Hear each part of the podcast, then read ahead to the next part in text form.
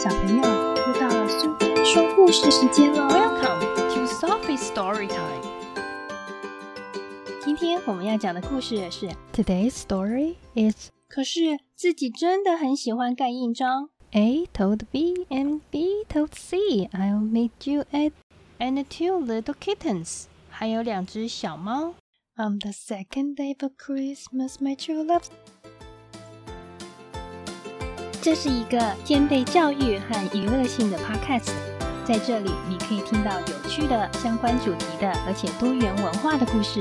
欢迎一起来收听，享受故事带来的各种乐趣。This podcast features interesting, relatable, and multicultural stories. It is an entertaining and educational bilingual podcast. Join us for the fun of reading.